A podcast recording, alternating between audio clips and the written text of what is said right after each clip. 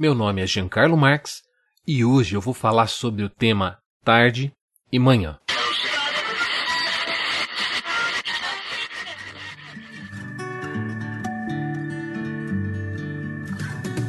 Você está ouvindo da Crentaços Produções Subversivas.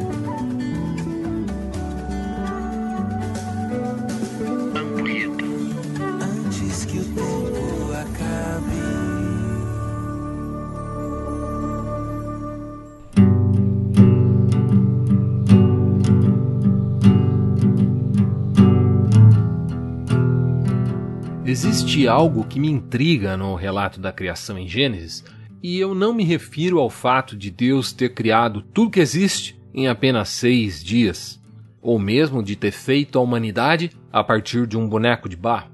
Nem mesmo a pergunta mais difícil de toda a história da teologia: Adão tinha umbigo? Não, nada disso. Eu me refiro ao modelo de dia apontado pelo texto, composto de tarde e manhã. Em Gênesis, o dia começa no cair do sol e se estende pelo nascer do sol. Isso significa dizer que o dia começa com o cair da noite. Isso para mim sempre foi estranho. No ensino médio, eu tinha uma colega que era adventista e a gente estudava à noite. Ela, por objeção de consciência, não frequentava as aulas às sextas-feiras, porque aquilo que para nós era uma simples sexta-noite, para ela era sábado, o dia sagrado. O fato é que, na cultura judaica, o dia se inicia no entardecer. E isso deveria carregar uma pedagogia para o nosso cotidiano.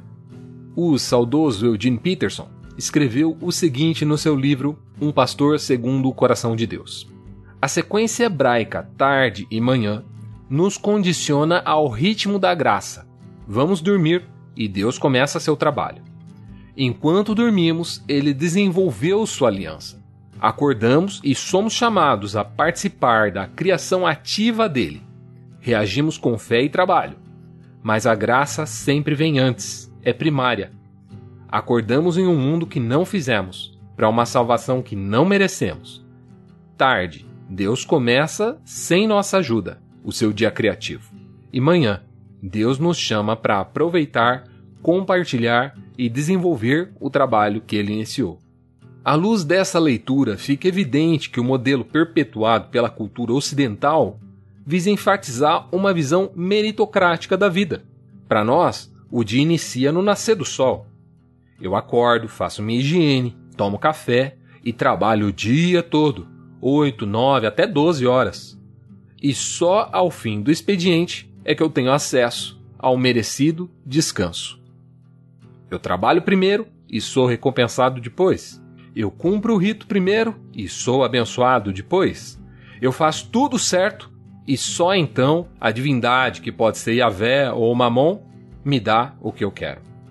Mas ao invés disso, à luz dessa pedagogia acentuada pelo ritmo da criação, o descanso não é merecido. Olha só, ela é a pedra fundamental que inaugura o dia. É uma provisão de Deus para o nosso deleite. E ao amanhecer, cada um de nós vai se engajar em uma existência que já estava lá enquanto nós descansávamos. Um sol que não fizemos brilhar, um dia que não trabalhamos para que existisse. E assim a gratidão a Deus é que nos move na direção desse dia e na direção do louvor, que passa a ser aí muito mais do que música.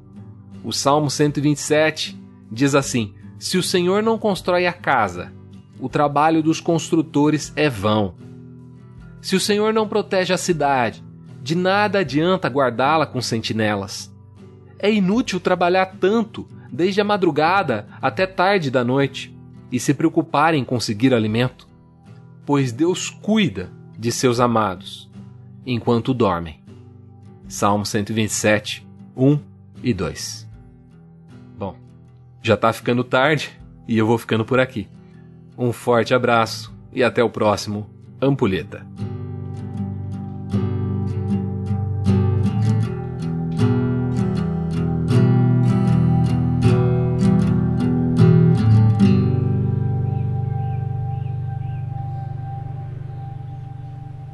Mamãe!